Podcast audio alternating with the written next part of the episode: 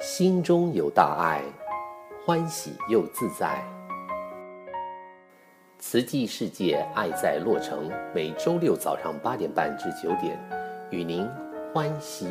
有约。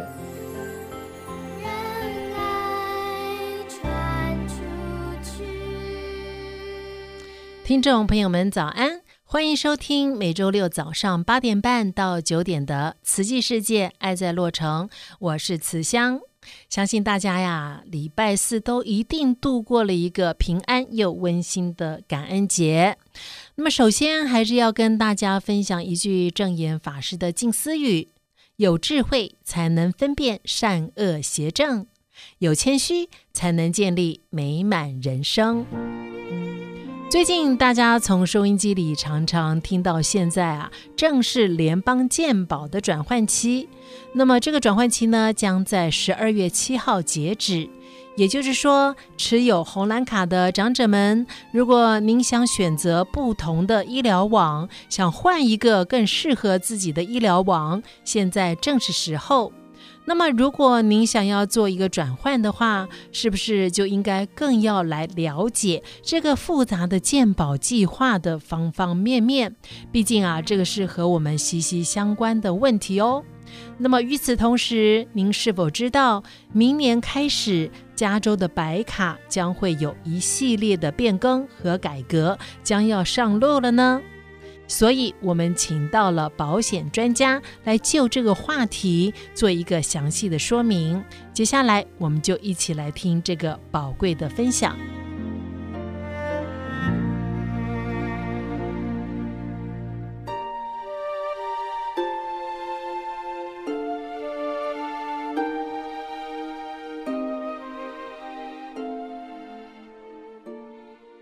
今天在我们的医疗单元邀请到的是慈济资深职工，还有在保险领域啊有相当经验和专业的徐师兄 Albert，那他将会来提供给我们一些最新的资讯。Albert 师兄您好。主持人好，大家好，我是 Albert 徐，很高兴今天在空中跟大家又见面了。是的，Albert 师兄啊，那我们啊，呃，就从大家最关心的，也就是说明年啊，听说加州的白卡有一些改变，那到底是哪些改变和有哪一些福利呢？好的，那这个呃最新资讯哈，也就是加州白卡改进革新的一个方案呢。将会在明年一月一号，也就是二零二三年的一月一号开始正式实施执行。那呃，将加会所有已经有红蓝卡的人，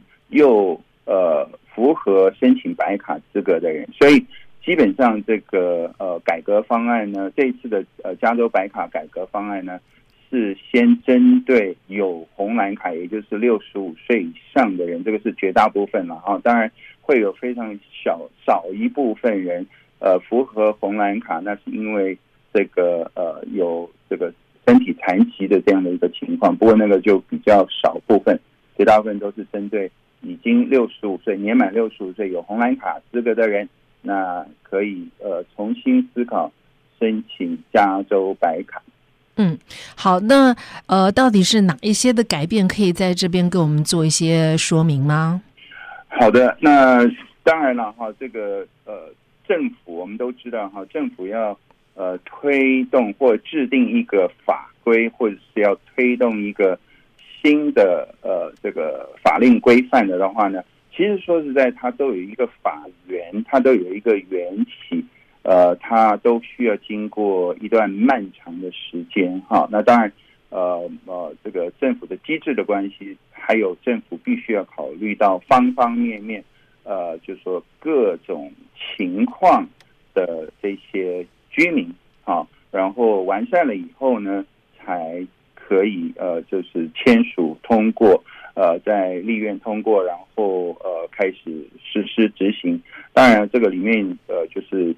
呃，公布呢，哈、公告呢，这一直以来都是政府法规政令跟民众之间所谓的消费者民众之间的一个最大的一条鸿沟。那很多的时候都是要靠呃我们这个广播界啦，啊呃这个媒体啦，啊当然还有像我们这样子的有保险呃执照的这个专业经济，然后跟大家呃这个做宣导啊，做解释说明。那回过头来回答主持人的问题，呃，因为有红蓝卡的人，最主要的医疗保险的部分还是由联邦政府负负担，也就是我们一般所俗称的联邦红蓝卡 Medicare 啊。那当然大家都都清楚知道 Medicare cover 有哪一些呃这个含含保的呃这个项目跟范围咯。那当然 Part A 就是住院，Part B 就是看医生做检查。那 Part D 都是处方药，好，那还有另外两个，虽然也是有这个呃英文字母的代号，但是呃呃简单一点讲，呃它是呃 Part C 呢，就是联邦的这个优惠健保计划，那当然必须具备了 Part A 跟 Part B 这两个资格，才可以参加这个 Part C。那又在加州是真的是独呃得天独厚哈。在加州的 Part C，也就是优惠健保计划呢，都包括了处方药计划，并不需要额外再付费。所以呢，这个 Part C 就完整了。呃，Medicare 红蓝卡、联邦红蓝卡，呃的这个整个呃健保必须要包括的部分。那当然 还有另外一个叫做 Medicare Supplement，这个就是如果我决定不想参加，不要参加。这个健保优惠计划的话呢，因为红蓝联邦红蓝卡 Medicare 只有 cover 百分之八十的费用，剩下百分之二十的费用，我们必须就由呃这个一个补助计划，也就是 supplement 来补这个剩下的百分之二十。好，那当然这个就是 Medicare 的这个含保项目。那这个时候，如果说我又符合白卡，那这个白卡又呃这个。起到什么作用，在哪一个部分呢？好，那所以呃，这个时候我们就回来讲，呃，联邦红蓝卡呢，Part A、Part B 负担百分之八十，剩下百分之二十也叫做第二顺位的这个 Supplement 补助保险，等于是联邦红蓝卡的第二顺位。那如果我符合白卡，申请加州白卡的这样的一个资格跟条件的话，那联邦政联邦政府负担百分之八十，第一顺位。那州政府的白卡就补上了这个补助计划的位置，我们就不用再另外花钱买。那州政府就自动补进了这个第二顺位的补助保险计划，所以等于就是联邦政府的红蓝卡付百分之八十，加州的白卡付剩下的百分之二十。那处方药的部分也由一并由加州政政府负担，这样子就就完整的。这个没有白卡的人，呃，他要呃，他是由联邦政府来负责这个健康保险的这样子的一个情况。哦，非常感恩 Albert 师兄给我们做这么详细的解说。但是我觉得啊，还是有很多听众啊，可能听了一次、两次、五次、十次，还都不是很可能完完全全的了解。我想说，是不是有可能 Albert 师兄可以呃，在我们慈济的医疗中心可以开一个讲座什么的，让大家可以面对面的来跟你做一些问答的这样的一个交流呢？当然可以了，非常。荣幸，如果有这样的机会是非常荣幸。当然，就是说，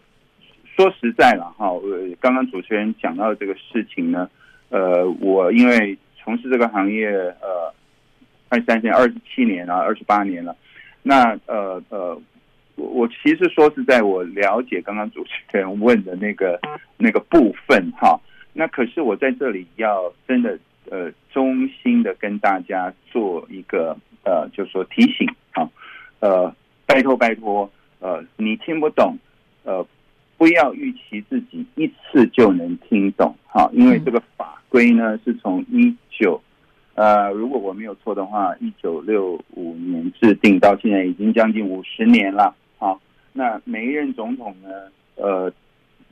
就是不不管他有什么想法，他只都只能另外颁布一个政令贴在。一九六五年制定的那个原始法规上面。嗯，所以经过四五十年的这个时间的演变呢，不晓得多少任的总统贴上了多少个呃这个行行政政令在这个当初规范的这个联邦红蓝卡 Medicare 上面。所以呢，其实说是在，每个人的情况都不一样。你真的要用你自己的认知去去来了解这个，就有一点点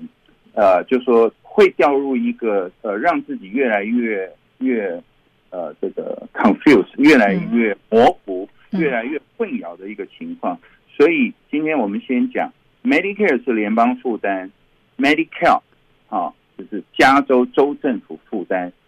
虽然两个政府不同层级的政府是亲兄弟，可是也得明算账，不会有任何一个政府会抢在另外一个他本来应该要负责，他会抢在他前面去负担任何的费用，不可能的。那所以大家不要用这个单一的想法来想说，哎，为什么不是这样？为什么不是那样？虽然我们讲的就是保险这么简单的一件事情，可是。要有不同的单位来负担不同的费用，那这个就是它复杂。跟我们如果没有认知它的结构的话，我们一直用自己的想法，这个是最让人呃很危险的。对对对对对对对对。啊、其实刚刚因为阿本师兄说了，他已经有二十七年的经验了。那么，其实对于我们完全没有这一方面的专业知识来说的话，每一次听好像都是第一次听。那么，你也再一次提醒我们，就是不要以为自己都听明白了，而且有很多的部分呢是量身定做的，要适合自己的。每一个人情况都不一样。所以呢，听众朋友们，如果您有任何这一方面需要，您大家也知道，慈济在这一方面。我们的服务是相当好的，你只要来一通电话到慈济，然后说我想找这个 Albert 师兄来询问一下这一方面的问题哦，我相信呢，我们都可以哦，能够尽心尽力的帮到您。那我们还是要再接进行啊，我们接下来的一些话题。那阿伯师兄，这个白卡部分呢，我知道有很多人他是符合的，但是他们自己本身可能并不知道自己是符合的，或者是说他们只呃。享用到了白卡这些提供的福利的一一些一部分而已。您是不是在这边跟我们讲一下白卡加州 Medi-Cal 到底包含了哪一些的福利呢？其实说实在哈，呃，我也不是专家，呃，我也没有在政府这个单位呃工作过哈。那当然就是呃靠着呃跟呃这个客户的互动。然后呃累积了呃很多不同客人所提供的资讯，那呃变成我们的一个可以呃当然了呃我也要从法规的角度要来整理这些我得到的讯息，那有一些我们就把它整理出来，呃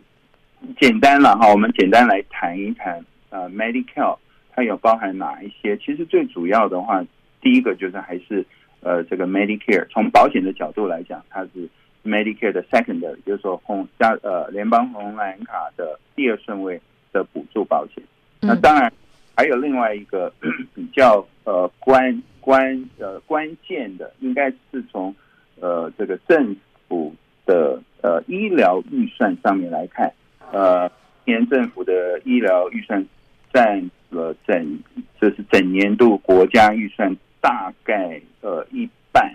你就刚刚超过一半左右，不到六十个 percent。那这个里面又有绝大部分都是花在所谓的 long term care，好，那长期照顾。那因为我们都知道，这个科技越来越发达，然后人的平均寿命越来越长，好，那年轻人现在又又不肯生，或者是生得很晚，或者生得很少，所以呢，这个老龄化的社会呢，银发族呢。呃，这个是全球的一个趋势。那这样子的话，政府呃，因为呃，这个退休的人越来越多，然后这个工作人员相对比例越来越少，所以在呃这样这样的一个比呃人口比例的情况之下，政府的负担当然就会越来越大。这个不是只有美国哈，那呃全世界都是这样的一个情况。所以嗯、这个 housing 就是居住。呃，尤其是退休人的居住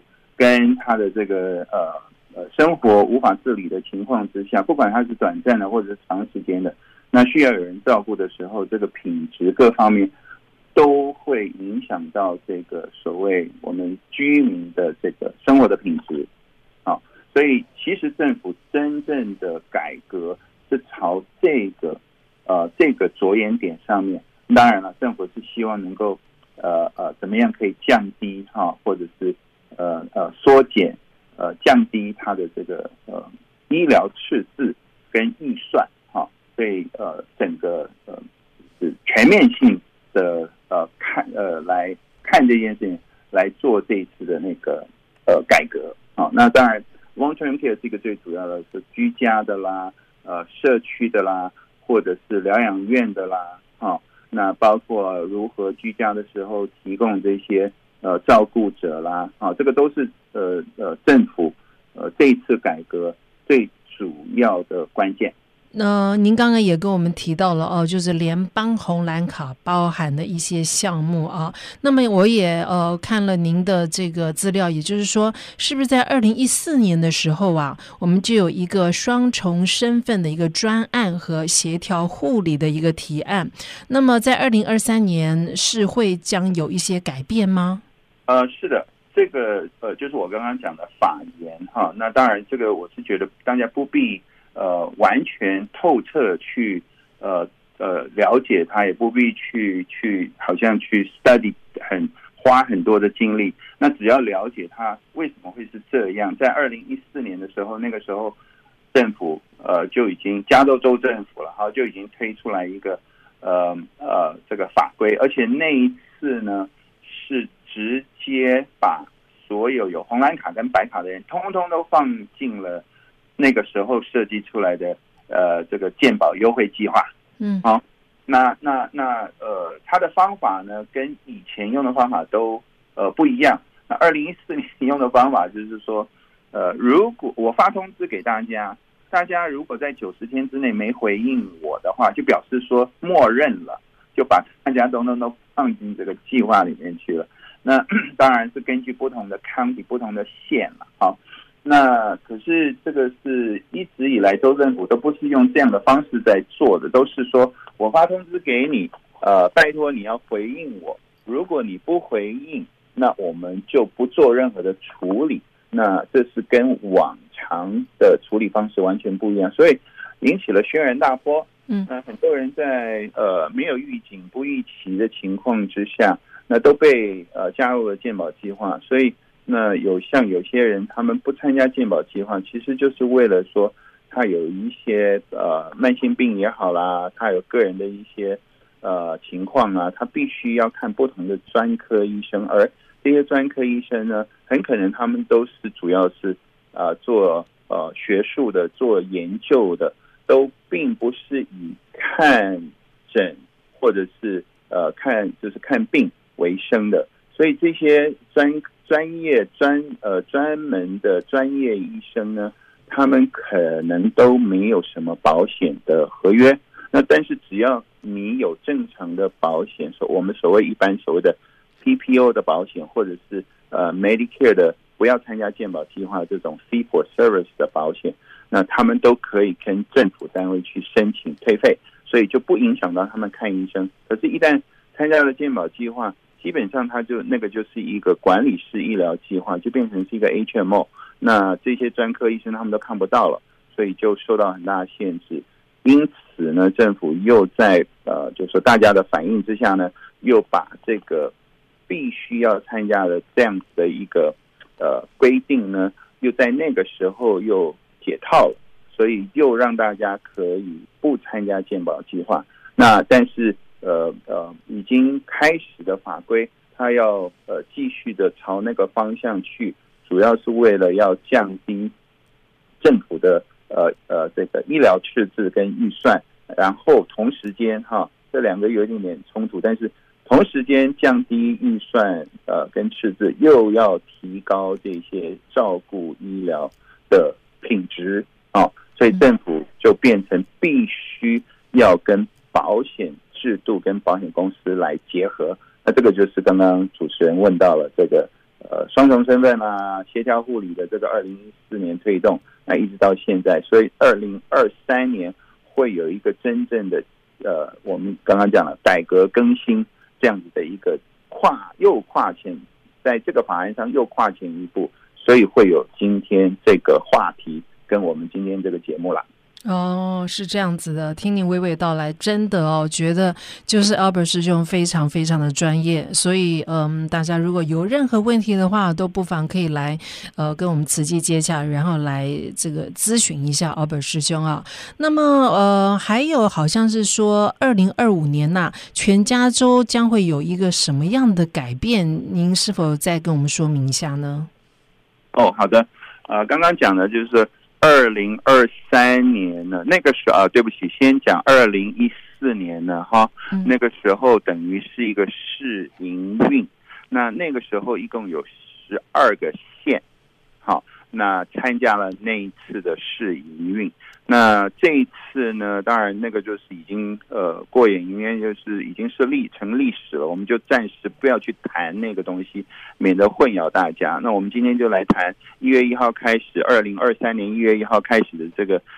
新的更新改革上路的这个呃白卡。好，那这一次呢，呃会有七个县。包括了南加州有四个县，当然就是我们熟知的洛杉矶县啦、橘县啦、呃，这个河滨县啦，还有这个呃，San Bernardino 圣伯纳丁诺县，然后还包括了圣地亚哥县。北加州有两个县，一个是 San Mateo，呃，然后还有一个是 Santa Clara，也就是 San Jose 那个呃城市所在的县，一共就七个县。做一个所谓的呃这个呃先行啊试试试营运，那呃两年以后，在二零二五年一月一号，全加州都会进入到这个所谓的法规里面。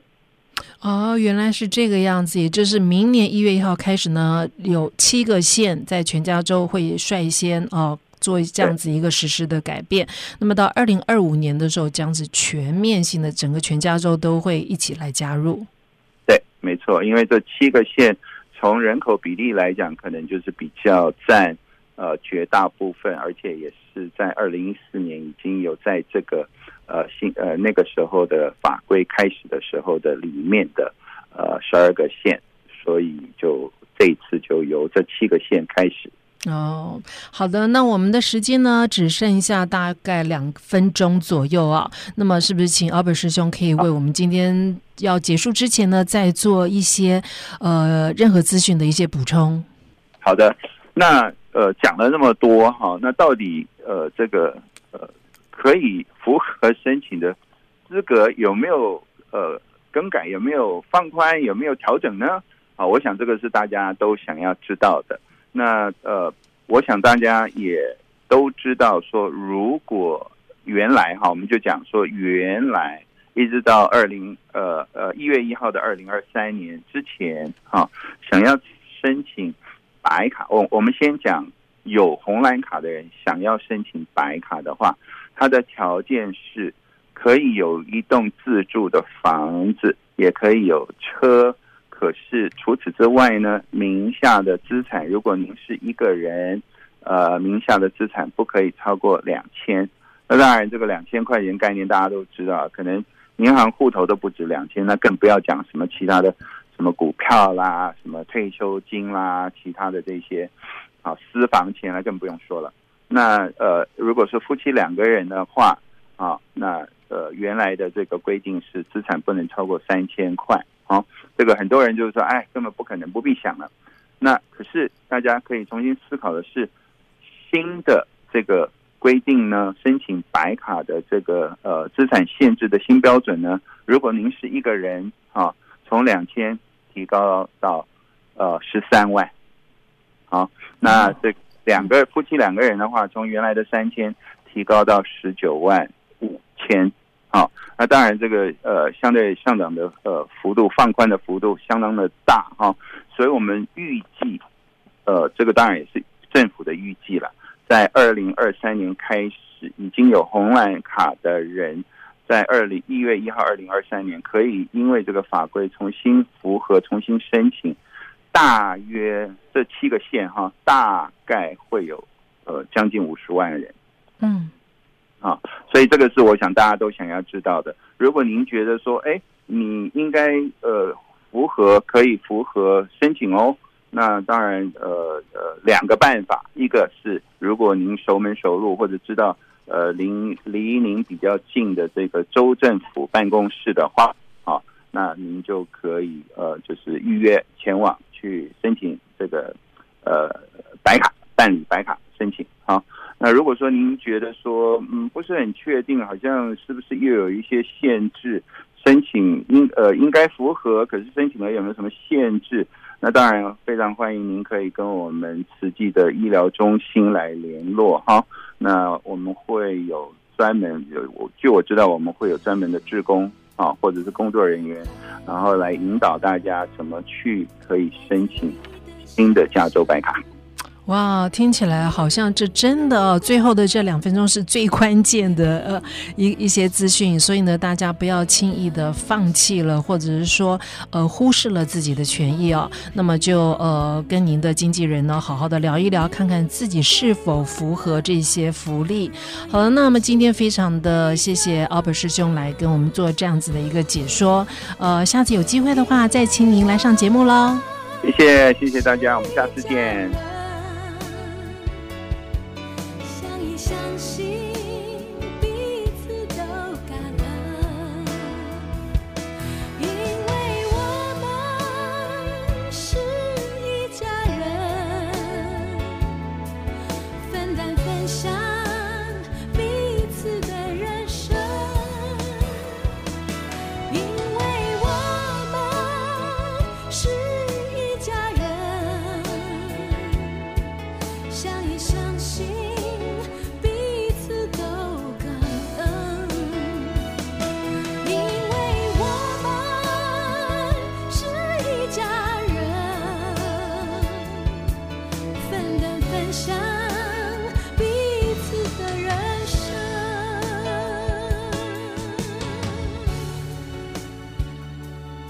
慈济位于阿罕布拉市和南艾满地的医疗中心，提供西医、中医、牙医和儿童牙医的服务。南艾满地医疗的中心呢，还有眼科的门诊。慈济医疗中心也是联邦标准的医疗中心，我们接受红蓝白卡的病人，各种保险，甚至没有保险也可以来慈济诊所看病哦。我们现在也提供流感和新冠疫苗接种的服务，但是如果你有需要要来看诊的话呢，请先来电预约，电话是六二六二八一三三八三六二六二八一三三八三。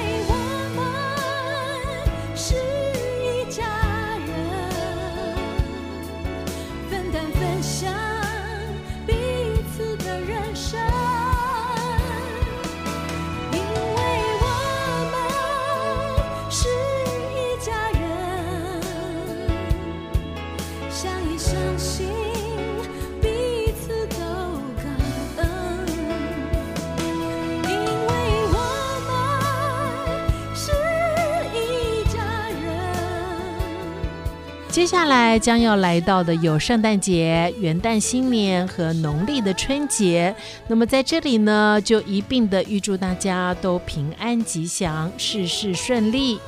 如果您对今天的内容有任何的问题，都欢迎来电九零九四四七七七九九九零九四四七七七九九来询问。那么，我们下个星期同一时间空中再见。